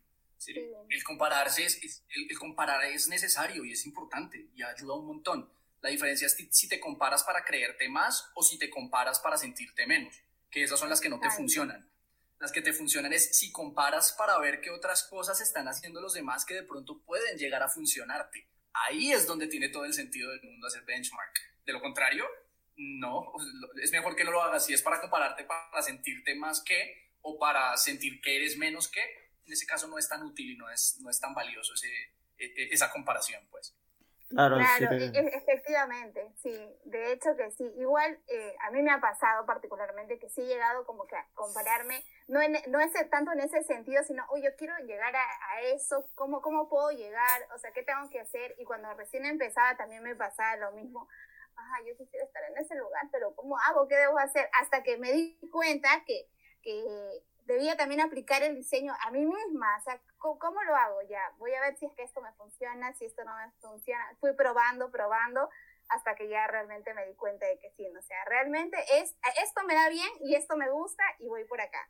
Entonces, me siento súper identificada con lo que dices. Igual creo que Charlie. Sí, igual, Felipe, ha sido como que muy chévere, eh, como tú has contado toda tu historia y hay muchas partes como también eh, también tuve una transformación por medio también de, del diseño. En ese entonces no sabía que era diseño porque estudiaba otra carrera. Pero también él tenía un comportamiento de mierda, estaba jodido. Entonces este, empiezas como un autoanálisis hasta que vas encontrando tu propio camino, ¿no? Y hasta que tú dices, oye, por acá creo que es la mejor ruta que me va a ir y voy a mejorar como persona. Pero también hay un tema ahí que es, lo chévere es que es el feedback también, ¿no? Es lo que otras personas eh, te lo te dicen y entonces tú vas asimilando y tú vas a decir, ah, ok, voy, voy a cambiar esto, voy a mejorar en esto, creo que esto voy a dejarlo y eso es bastante. Y mira que, que acabas de, tocar un, tema que es un poquito espinoso, que es el tema del feedback, ¿no? Eh, y, y, eso es algo que también aprendí en mi proceso, y es que el feedback es como lo tomo, no como me lo dan. ¿sí? Claro, que, ay, que, que, que, bacano que todos pudiéramos darnos con comunicación asertiva y whatever, chévere, que pongamos el problema en la mesa y atacamos el problema y no a la persona, y esto está del carajo, pero pues en la vida real no, todo, no, no pasa así, no todo el mundo eh, te va a dar el feedback de la mejor manera, pero la cuestión no es como te lo dice la persona, es como lo recibes tú. Y en toda interacción que hay con nuestro entorno, hay feedback, hay retroalimentación. Toda interacción con nuestro entorno siempre hay retroalimentación la diferencia es cómo lo tomas. Yo hay, eh, incluso eh, hay muchas de esas cosas que tengo rezagos, pero yo muchas de las cosas que me decían me las tomaba personal. Eh, y me ofendía un montón y hasta duraba de mal genio con la gente cuando tenía ese ego que les comentaba. Y, y, abandonar ese comportamiento me costó un resto, muchísimo. De hecho, aún hay momentos en los que tal vez hacia afuera no me pasa mucho, pero con la persona con la que yo siento que la que cometo más errores y me pasan este tipo de cosas es justamente con mi mujer. Eh, y a veces hay comentarios que ella me hace como sin ánimo de, como ni de ofenderme ni nada, y yo me emberraco. yo como que después... Te, te espabilas, te espabilas como sí, decimos acá. Pongo, pongo mal genio, pues. Y, y, después como al rato como que yo miro yo como que, ay, tan huevón, yo poniéndome de mal genio por eso, y ni siquiera tenía como intenciones de fregarme la vida ni nada. Entonces, pero, pero hace parte, hace parte justamente es, es, de, es de entender esa retroalimentación que viene del entorno. Uy, a mí también otros que me dan feedback brutal son mis perros. Mis perros. ¿Y, eso cómo es? ¿Cómo, cómo? Yo, yo, también tengo un perrito, pero no sé si él me dará feedback. no, de hecho, de hecho yo, yo sé yo, por ejemplo, yo, yo identifico que estoy entrando en un mood en el que estoy en baja, o sea, que estoy, que estoy como entrando como en una depresión o como en un día de mucho estrés o cosas así, porque uno de ellos se me pega todo el tiempo. Él está, cuando yo estoy mal, él está todo el tiempo conmigo. Entonces, cuando, él cuando yo veo que él me persigue demasiado, más de lo normal, y que a donde sea que me muevo, él se queda conmigo y me acompaña mucho, digo, y este man ya se está dando cuenta que yo me estoy bajoneando, tengo que despertarme, ¿sí? Entonces, cuando tú empiezas a, a entender el feedback de tu entorno, esto es maravilloso porque te da una cantidad de pistas que te ayudan también a reaccionar de una manera diferente. Eso es, eso es dar análisis on life. Voy a hablar con mi perro, entonces, ¿ah? Eso, eso te ayuda un montón. Entonces, de hecho, yo, yo, recuerdo mucho que mi abuelo me decía, Felipe, cuando usted no tenga, pues no me decía Felipe, me decía mi hijo, me decía mi hijo, cuando usted no sepa qué hacer, quédese mirando a sus perros, me decía mucho él. Cuando usted no sepa en una situación qué hacer, quédese mirando a sus perros. Yo, yo, no, yo no consigo mi vida sin perros, desde que tengo uso de razón he tenido perros. Eh, una época que alcanzamos a tener siete al tiempo. Y y digamos que para mí esa conexión que yo, que yo desarrollo con los caninos es, es tan fuerte que, que, en realidad ellos me ayudan a, a, a, liberar una cantidad de cosas. Yo sé que si yo estoy acá embotado, no logro avanzar, eh, no logro entender información, no logro, o sea, no puedo, ¿yo qué hago? Yo me levanto y salgo con mis perros a dar una vuelta. Entonces, cuando yo salgo con mis perros a dar una vuelta es una cosa maravillosa porque empiezan a venir cosas, yo estoy jugando con ellos y me vienen a la mente ideas, entonces, e, e, es, es, por, una, por una conexión muy fuerte. Y yo me acuerdo que mi abuelo, por ejemplo, me decía, en temas de liderazgo, siempre guíese por lo que hacen los perros. Yo, veo, yo tengo tres, una de ellas es hembra, que es la que manda en la casa, ella es como la alfa, por decirlo de alguna manera, y nos manda incluso a nosotros dos, a los dos perros y a mi mujer y a mí también. Eh, y, y, Marla, y, y es interesante ver cómo Marla se comporta entonces, Marla en una situación de, de amenaza, ella no se pone agresiva, pero sí se pone autoritaria. Entonces, ella sale al frente de los demás perros y de hecho, en, el espacio en donde nosotros vivimos hay muchos perros, no solo los nuestros, sino de los vecinos y todo el rollo, y ella sigue siendo el alfa de toda esa manada en el barrio. Cuando hay algo que atenta contra el cuidado de los demás, allí dentro, ella es la primera que sale y no sale agresiva, sino se, ella se para súper firme y empieza a rondar o a dar vueltas o a mirar qué es lo que está pasando con esa situación de amenaza. Entonces, eh, eh, es, es, exactamente lo mismo. O sea, ¿qué es? Si yo veo cómo se comporta ella en una situación en que yo tengo que cuidar a mi equipo, en que yo tengo que cuidar a mi familia, no tengo que ser reactivo, lo que tengo que salir es a mirar qué es lo que está ocurriendo, a entender qué es lo que pasa en el entorno antes de tener una reacción agresiva.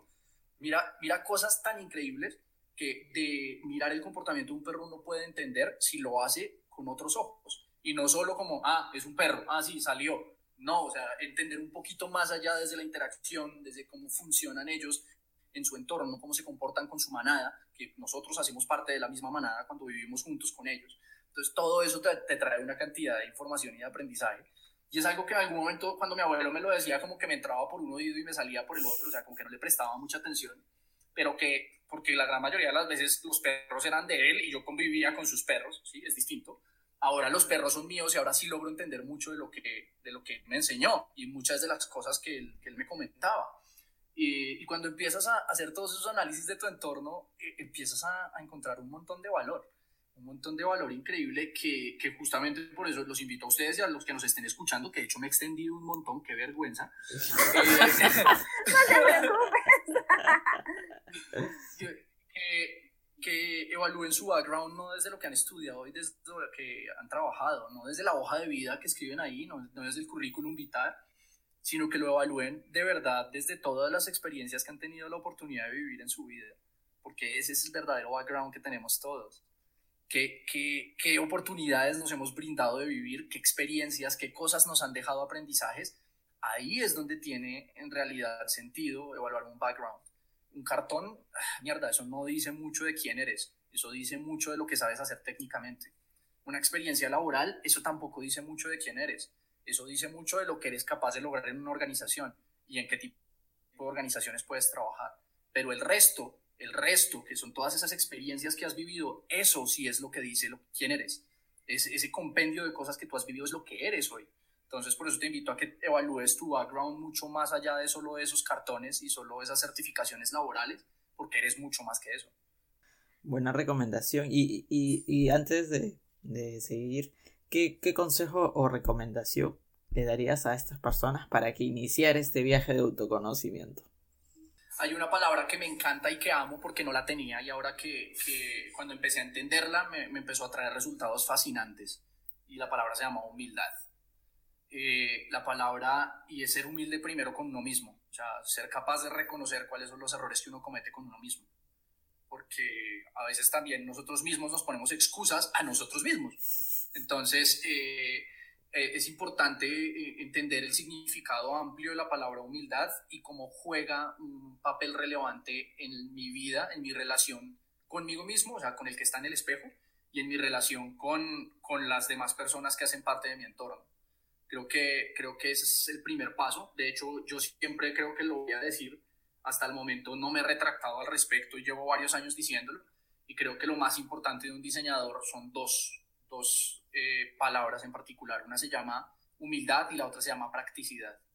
Y, hasta el momento puede que más adelante descubra que o estaba equivocado o me retracte o cambie de opinión, pero hasta el momento llevo varios años diciéndolo y no me retracto hasta el momento, es humildad y practicidad. Así que, que si queremos iniciar en ese proceso de autodescubrimiento, tenemos que tener la humildad de entender qué está pasando con nosotros mismos en lo bueno y en lo malo. No se trata solo de darte palo, porque todos los seres humanos también tenemos una cantidad de cosas muy, muy positivas y muy buenas para nosotros y para nuestro entorno, pero es ponerlo en blanco y negro, identifícalas, eh, escríbelas, eh, plantealas. Es más, ¿por qué no? Yo lo hice en algún momento, porque no te trazas una matriz foda con eso. Fortalezas, oportunidades, debilidades y amenazas. Y, y hazlo. Es, es, conocerte un poquito mejor, es, es, es poner en papel todo lo que está ocurriendo en tu entorno yo, eso, eso mejoró un montón. Cuando yo, hice, cuando yo hice esa foda, eso mejoró la relación con mi mamá. La relación con mi mamá era malísima. Eh, nosotros no podíamos pasar cinco minutos hablando por teléfono porque alguno de los dos resultaba tirando el teléfono. Literal, se los estoy contando en, serio. Eh, nosotros no podíamos hablar, nos vivíamos discutiendo todo el tiempo. Eh, yo tenía la percepción de que todo lo que yo hacía, fuera como fuera, para los ojos de mi mamá estaba mal hecho. Eh, de hecho, ella fue cuando, cuando yo era muy niño, ella fue muy, muy estricta. Eh, sé que no, pues, pues, lo hizo con la mejor información que tenía, con la mejor experiencia que tenía y con el mejor conocimiento que tenía. Y lo hizo con el, el mayor amor del mundo porque quería que nosotros tuviéramos buenos resultados cuando creciéramos. Pero ella fue muy estricta, eh, me dio rejo, eh, me castigó un montón, una cantidad de cosas que, que, que cuando yo fui creciendo, de alguna manera como que tenía cierta cierta, cierta brecha enorme puesta entre ella y yo, y, yo la veía como una enemiga. Entonces todo el tiempo discutíamos, todo el tiempo peleábamos, eh, y en algún momento, y, de hecho eso también me ayudó mucho a verlo mi mujer, eh, que, yo discutía mucho, mucho, mucho con mi mamá, nos tirábamos el teléfono y una vez me dijo, amor, ¿y si, y si por una ocasión lo intentas? Puro prototipado. Amor, ¿y si por una ocasión lo intentas? Y en lugar de discutir, en lugar de discutir con ella, en la próxima conversación, si así ella se ponga brava, te alce la voz, te grite, te diga lo que te diga, si tú abordas o, tomas otra posición más tranquila y en vez de contestarle con el mismo ahínco y contestarle de la misma manera, pues tú más bien lo tomas como tranquilo, a ver qué pasa.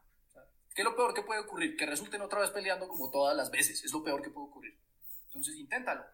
Entonces, eh, eso me quedó sonando un montón y me, quedó sonando tanto que empecé a identificar cuáles eran las razones por las que yo, por, las que con mi mamá chocábamos tanto. Entonces, además de hacer el ejercicio que mi mujer me invitó a hacer, también empecé a hacer conciencia de por qué era la razón por la que yo peleaba tanto con mi mamá. Y descubrí algo que, que es triste para uno como hijo descubrir, pero que si no lo hubiese descubierto no me habría ayudado a cambiar. Y era que eh, en cierta medida yo a mi mamá le guardaba rencor por, por lo estricta que fue, por muchas cosas que me coartó, porque me pegó, por whatever, pero yo le guardaba rencor. Y, y, fue empezar ese proceso de, de, de, empezar a entender cuáles fueron sus comportamientos y las razones por las que la hizo y darme cuenta que, que independientemente de cómo yo lo haya querido interpretar en su momento, todo estaba cargado de una cantidad de actos de amor de ella como madre y empezar a quitar ese velo al que, yo le había puesto a todos sus comportamientos y a las formas en que ella me educó. Cuando empiezas a hacer eso, es inevitable que tu comportamiento cambie. Entonces, cuando, cuando empezó a pasar, nosotros estábamos y, nos discutíamos un montón, era porque estaba una, un feedback constante negativo entre los dos. Por, y eso crecía y crecía y a medida que iban pasando los años, pues era más fuerte. Cuando yo quito ese velo, cuando mi comportamiento cambia, el feedback que ella empieza a recibir de mi parte es muy diferente.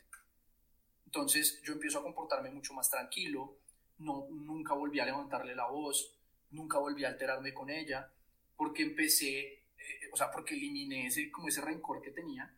Y, y cuando eso pasó, fue casi que de inmediato que la comunicación de ella también cambió por completo. Y ahora tenemos conversaciones súper chéveres, me encanta pasar tiempo con ella y, molestar. De hecho, cuando, cuando, muchas ocasiones cuando yo voy a visitarlos, probablemente yo no vivo ya con ellos, ella vive con mi hermana, y cuando yo voy a visitarlas, en muchas ocasiones como que estamos chévere ahí en el apartamento con ellas, tal, y pero después yo me llevo a mi mamá a dar una vuelta y nos vamos los dos solos en el carro, vamos a comer algo, nos reímos un montón, es una relación completamente distinta y es gracias a haber, haberme dado la oportunidad de entender qué era lo que pasaba ¿no? y haber prototipado, eh, eh, haciendo la prueba que, que, me invitó a ser mi mujer en su momento y me funcionó y empezar a seguir haciéndolo constantemente hasta, hasta tener el resultado que tenemos hoy en día con ella. Te dio un sabio consejo. sí, de verdad que sí. Creo, creo que eso, eso, que ronda por ahí a veces en memes y cosas como que el que, el que da el que da el primer paso normalmente es el más valiente, tal vez no es el más valiente, pero de seguro ese primer paso es el que va a traer un montón de resultados de ahí para adelante. Buenísimo, Felipe. Ha sido, ha sido toda este, esta conversación muy... has removido muchas cosas de tanto de grado de tanto de Fiore como del mío también porque es muy muy parecida a la historia este en, en hacer el autoconocimiento el, viaje no es no es arcoíris porque es un viaje donde vas a, a, sentir muchas emociones y uno que vas a tener que ser sincero contigo mismo no porque eh, cuando uno hace diseño estratégico, uno dice, ah, qué, qué chévere es resolver problemas de otros, pero más difícil es resolverse los problemas de uno mismo, ¿no? sí, es más complejo. Es, el ser humano de por sí ya es complejo y resolver sus propios problemas es aún más difícil porque es sentirte tan vulnerable, tan, tan humano, que a veces a mí me ha pasado que es como quieres tapar eso y dices, no, ahorita no es la prioridad, pero si es que no lo miras en ese momento, trae muchas consecuencias a, a toda la gente alrededor que está tuyo, porque impacta en las personas, en tu trabajo, contigo mismo, en tus relaciones, en todo. Entonces, sí, efectivamente has tocado mucha fibra. Bueno, pues yo, yo, yo espero que, que, en algo de todo eso que he estado hablando, porque casi no me callo, he aportado, haya, haya, aportado algo que pueda servirles tanto a ustedes como a las personas que lleguen a, a escucharnos. Y, y, pues tener presente siempre, todos los procesos de diseño son distintos. Yo he participado en un montón, en un montón, en un montón, y todos son distintos. Y no siempre se utilizan las mismas herramientas y no siempre se utilizan las mismas técnicas y los mismos marcos de trabajo. Todos los procesos son distintos y, y no tiene por qué ser así con las personas también. O sea, las personas también tenemos procesos distintos, cada uno. El, el, que me sirvió a mí no es el mismo que te va a servir a ti, Fio, no es el mismo que te va a servir a ti, Charlie. Eh, simplemente cada uno tenemos un proceso distinto y estoy completamente seguro que las técnicas que nos sirvieron para una situación en específico no van a ser exactamente las mismas que nos van a servir para otra situación. Simplemente es estar en un proceso constante de apertura y aprendizaje. Sí, efectivamente, hay que como que adaptarse y, no pegarse a un proceso, ¿no? Esa es la regla número uno. ¿no? el proceso de la receta mágica no va a funcionar siempre, ¿no? No, no existe. Como que no, no te cases con tu primer diseño, ¿no? Eso no, no va a suceder, ¿no? Y, y así un poquito como que ya, ya que estábamos hablando de la familia, de la mamá y todo eso, ¿cómo le explicas, ¿no? Eh, de UX a tu familia, lo que tú haces, o cómo, cómo has, has llegado a que ellos entiendan el trabajo que hace Felipe? Bueno, primero eh, hay, que, hay que tener clara una cosa y es que mi mamá y mi abuela todas no lo entienden, ¿listo? De hecho, de hecho, mi mamá y mi abuela todavía muchas veces cuando las visito, me hijo, ¿y usted cuándo se va a conseguir un trabajo de verdad? pronto, pronto. Eso me lo dicen mucho, porque pues ellas me quieren ver a mí vestido de corbata, cumpliendo horario, para ellas eso es un trabajo de verdad. Y pues yo, yo ya pasé por esa época, de hecho duré un montón de años yendo a oficina en corbata, cumpliendo horarios, y honestamente no, no me agrada, no me agrada Sí, obvio, si, si, si, hay alguna reunión en la que tenga que ponerme corbata o en la que tenga que ponerme traje formal, un matrimonio, whatever, pues lo hago, no, no es algo que me trasnoche, o sea, no es algo que me mate, pues, pero, pero simplemente, pues yo, yo, yo prefiero estar como así, más relajado, yo, todo el tiempo estoy como en t-shirts, en, en, en, joggers o en, o en jeans y zapatillas, ese es, ese es como mi atuendo el 98% del tiempo, por no decir que el 100%. Eh, porque el otro 2% pues de, seguro será sin ropa, desde muy peladito me gusta andar en pelota. Eh, pero pues en donde, en donde vivo los ventanales son muy grandes, entonces no, no puedo hacerlo tan a menudo como quisiera. Eh, pero, pero no, o sea, yo qué les digo, o sea, a mi, a mi mamá y a mi abuela, porque es diferente, mi hermano es, de, es desarrollador de software, tal vez uno de los mejores que conozco y pues evidentemente él entiende muy bien qué es lo que hago. Mi hermana eh, es filósofa, eh, entonces de alguna manera entiende muchas de las cosas que hago. Eh, desde su perspectiva siente que me lucro desde las problemáticas de las personas y whatever, pero pues digamos que más allá de la perspectiva personal de ella, pues simplemente entiende lo que hago. pero por ejemplo con mi abuela y, y mi mamá, que es el reto más grande, he tenido que resumirlo más sencillo y es yo le ayudo a las empresas a identificar los problemas que tienen sus clientes para convertir eso en productos. Eso es lo que yo le digo a mi mamá y a mi abuela. Yo le ayudo a las empresas a que ellos identifiquen cuáles son los problemas o las necesidades que tienen sus clientes y les digo cómo tienen que hacer los productos o cuáles son los productos que se necesitan para poder entregarle a esos clientes. Y allá, eso es lo que yo hago. Entonces, como que ahí medio ya entienden, pero todavía siguen pensando que eso no es un trabajo de verdad.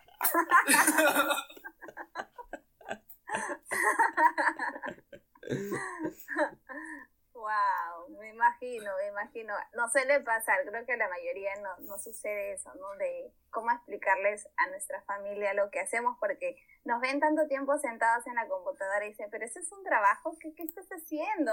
te veo que haces cositas y que pones pantallas y que hablas con personas, pero no, no veo que sea como que un, el trabajo, ¿no? Que también ellos tienen la definición del trabajo, como tú decías, de ir a la oficina, marcar tarjeta, el horario, este, eh, volver a casa, regresar, entonces esa es su definición para ellos, ¿no? Pero ya los tiempos han cambiado, así que ya no es tanto así.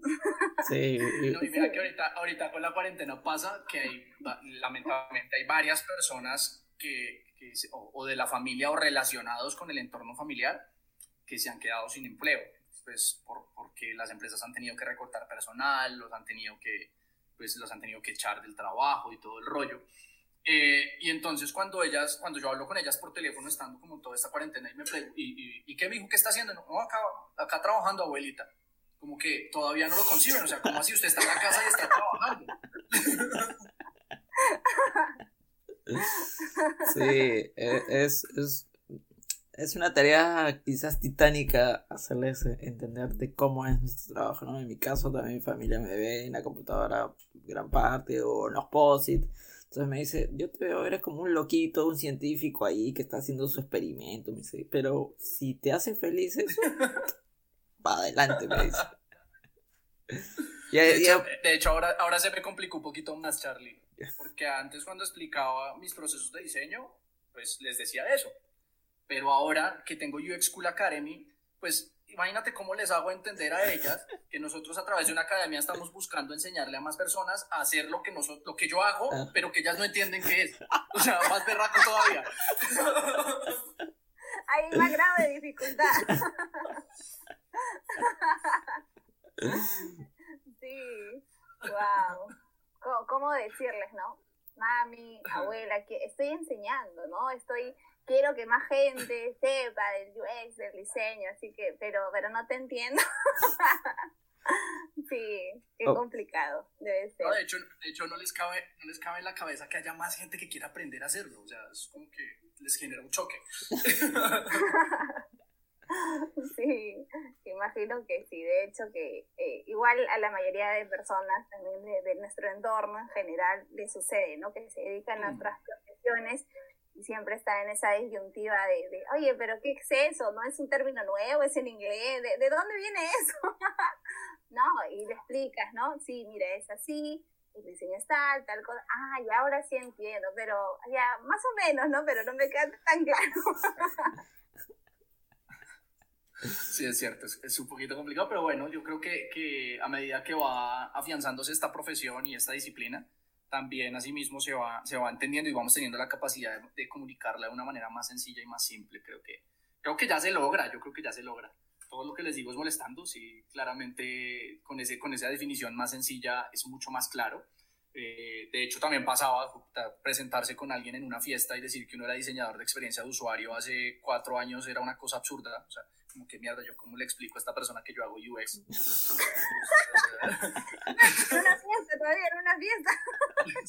O sea, sí, eso, de que, eso que estás en una fiesta que te invitaron y te presentan gente y te quedas hablando con alguien o, o el grupito de personas y todo el mundo presentándose, ah, yo soy abogado, ah, no sé qué, ¿y, tú qué, a qué te dedicas? Pues, ¿cómo les digo que yo hago UX?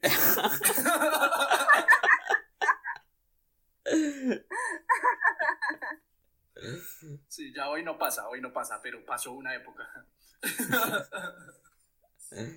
Sí, sí, en una época sí era un poco crítico decirle, ah, soy, soy diseñador. Y hasta diseñador, hasta esa palabra, ya lo, lo ataban a lo visual. Sí.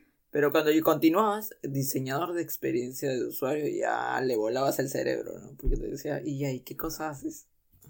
a veces de pronto creían era que uno no les quería ni hablar ya. A este man como que nos está sacando el cuerpo. sí, así es. Mucho. Ha sido muy, muy revelador esta conversación, Felipe. Muchísimas gracias por compartir todo, lo, todo tu conocimiento y querer compartirlo también con nuestra comunidad que quiere desnudar cada vez más el diseño, ¿no? Llevarlo al lado más íntimo yo, yo les agradezco y, para mí ha sido un espacio muy divertido, muy entretenido, la verdad. de hecho, resulté contando cosas que no creí que iba a contar. Pero bueno. Pero ese Pero bueno, ya. El sentido, ese era el sentido de, de, el diseño y también un poquito desnudar al invitado también. creo que hemos cumplido, Charlie, ya realmente. Ya, Este es el primer invitado que se ha desnudado totalmente. cerrar la temporada está muy bueno. Peladito, peladito ha quedado. Felipe, nada, muchísimas gracias, estamos contentos de, haber estado contigo en este episodio final. Coméntanos en, dónde las personas se pueden contactar contigo, si, bueno, contarnos un poquito más de, lo que es YouSchool, de repente hay gente que está escuchando recién el episodio. Ah, bueno. Bueno, yo la red que más utilizo, la que soy como más activo, es LinkedIn. Esa es la que soy más activo. Me encuentran como Felipe Beltrán, O como toda la dirección arriba, slash Beltrán Felipe. Así me encuentran en LinkedIn. Eh, adicional, ah, bueno, y pues obviamente ponen Felipe Beltrán UX School, ahí sale de una muy rápido. Eh, adicional a eso, pues yo tengo Instagram y tengo Twitter, pero no los utilizo casi si quieren, de hecho hasta ahorita como que voy a empezar a utilizarlos un poco, pero, pero antes no los eh, utilizaba casi, voy a empezar a utilizar más Instagram también porque justamente estoy diseñando un seminario de, que se llama The Great Deal, que, que tiene que ver con cómo aplicar conceptos del diseño a la vida personal justamente. Entonces, pues sé que por ese medio va a ser mucho más sencillo llevar la información a la gente, incluso dentro de poquito voy a publicar como el piloto del, del seminario con, que lo quiero llevar a cabo con 50 personas, obviamente de manera gratuita para poder, para poder validar los conceptos, que funcionen los tiempos, que funcione todo este rollo. Y, y bueno, ya, esas son mis redes. UX School Academy. UX School Academy es, es como un hijo.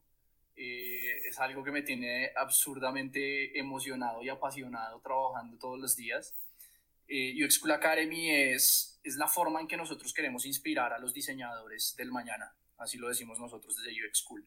Inspirar los diseñadores del mañana son todos ellos que quieren convertirse en diseñadores, todos ellos que ya lo son eh, y que están en ese proceso de seguir creciendo al respecto.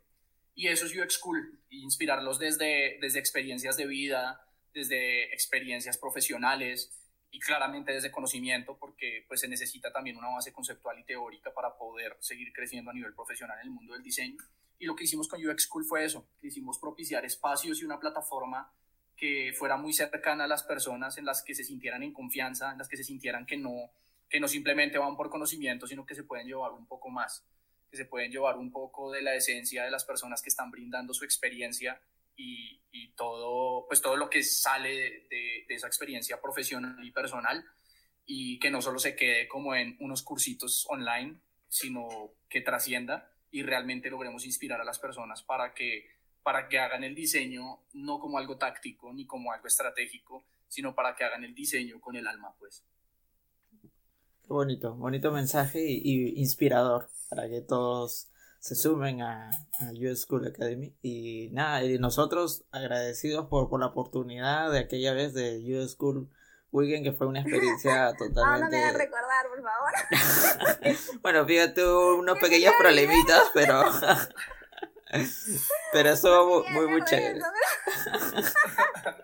Te falló un montón la conexión ese día, ¿no? Bueno, sí, la verdad que sí, pero, pero bueno, pero ya dejando de lado eso que, que, ha sido el roche del año de mi vida, de verdad que sí, me, me pasó factura ese, ese, esa emoción, no sé qué sucedió con, con el audio y mi computadora, pero, pero fue bonito vivir la experiencia y eh, acompañaron que sea sonriendo a los que estaban mirándonos, porque en verdad muchas gracias también por invitarnos, ha sido bonita la experiencia, nunca imaginamos que estaríamos en un espacio así, no lo teníamos, nunca lo vimos, en verdad que te agradecemos también por, por invitarnos, por hacernos parte de, ese evento que ha sido muy bueno, en verdad que he disfrutado también cada, cada charla en la que he podido estar, ha sido muy bonito y agradecerte también por eh, darte el tiempo de estar en nuestro espacio, de desnudar el diseño y un poquito también desnudarte tú contándonos tu experiencia propia, porque eso va a ayudar mucho a empatizar a las personas y creo que qué mejor ejemplo de empatizar con alguien que, que tú compartas tu propia experiencia, ¿no? Entonces es lo que yo me llevo también, en verdad estoy agradecida y, en verdad muchas gracias. Es bonito eh, compartir esto y tener este propósito, ¿no? Que al final de todo en el camino siempre hay que tenerlo, ¿no? Para estar enfocados, para saber hacia dónde vamos. Así que tú sabes que Desnudando UX es tu casa, así que estás invitado todas las veces que desees y muchas gracias. En verdad. No, muchísimas gracias, de verdad, les agradezco un montón. Eh, me, parece, me parece que están haciendo un trabajo súper chévere también, como les comentaba, la, la, perspectiva en la que la quisieron abordar me llamó muchísimo la atención. O sea, es inevitable que la gente cuando vea un nombre como el de Desnudando el UX, el tono de comunicación y la línea gráfica, no quiera por lo menos entrar a mirar a ver qué es esta vaina. me parece que... Me parece, sí, sí, me parece muy interesante. Así fue, de hecho, como, como los descubrí, me llamó mucho la atención, como que, ¿qué es esto? Me pareció chévere. Eh, eh, debo, debo confesar que eh, la invitación de ustedes y de todos los podcasters al, al evento Cool Weekend fue una idea de Manuel, de, mi socio y gran amigo Manuel Osorio, que nosotros creemos firmemente en el tema de comunidades, pensamos en invitar comunidades, empezamos a hablar con IDF, con IXDA, con más mujeres, entonces empezamos a hablar con varias comunidades, cuando él dijo, hey, ¿sabes qué? Se nos está quedando un actor súper importante fuera que hace parte de las comunidades UX y son los podcasters. Y todos como que, marica, sí, se nos está olvidando, incluyámonos. y, entonces, digamos que él, él, fue como que levantó la mano y, fue como el que cayó en la cuenta para, no, para que los podcasters hicieran parte y pues evidentemente con ustedes ya teníamos también una cercanía, nos estaba gustando el trabajo que venían haciendo. El otro año la versión del Cool Weekend sea presencial, de que nos, que nos lo permita la situación y nos lo permita pues el entorno. Eh, esperamos que sea presencial y ojalá sea en México. Vamos a ver cómo, cómo sigue evolucionando todo esto. Genial, encantados. Y, estaremos esperando con ansias. Sí, sí, sí. De volver a ser parte, pues, ahí colaborando con ustedes, ahí apoyándolos, ¿no? igual, este, Desnudando UX, Felipe, puede ser para ti también una plataforma para publicar tu, tu, este demo que quieres armar, para que la gente también se sume. Así que eh, tienes Desnudando UX a, las necesidades que tú requieres, ¿no? Tienes ahí libre. Siempre la casa va a estar con las puertas abiertas a recibirte. Charlie, muchísimas gracias. De verdad, muy amables. La pasé muy chévere. La pasé tan chévere que, que voy, a pasar, voy a pasar por la vergüenza de ser el podcast largo de la temporada. No, pero está bien, es que tenemos que cerrar con broche de oro. Entonces, qué mejor invitado que tú, Felipe. Así que merecía, me, merecía sus dos horas. Muchas, muchas gracias chicos. Les envío un abrazo gigante desde Bogotá, Colombia. Eh, espero conocerlos personalmente muy pronto. Y nada, sigan adelante, de verdad. Admirable el trabajo que están haciendo. Se requiere mucha determinación, mucha disciplina y mucha constancia para, para hacer lo que ustedes están haciendo. Gracias, Felipe. muchas gracias. Gracias, Felipe, a ti por, por, el espacio, de tenerte aquí, por el tiempo y saludos también a todos los que nos escuchen por allá en Colombia. Y gracias.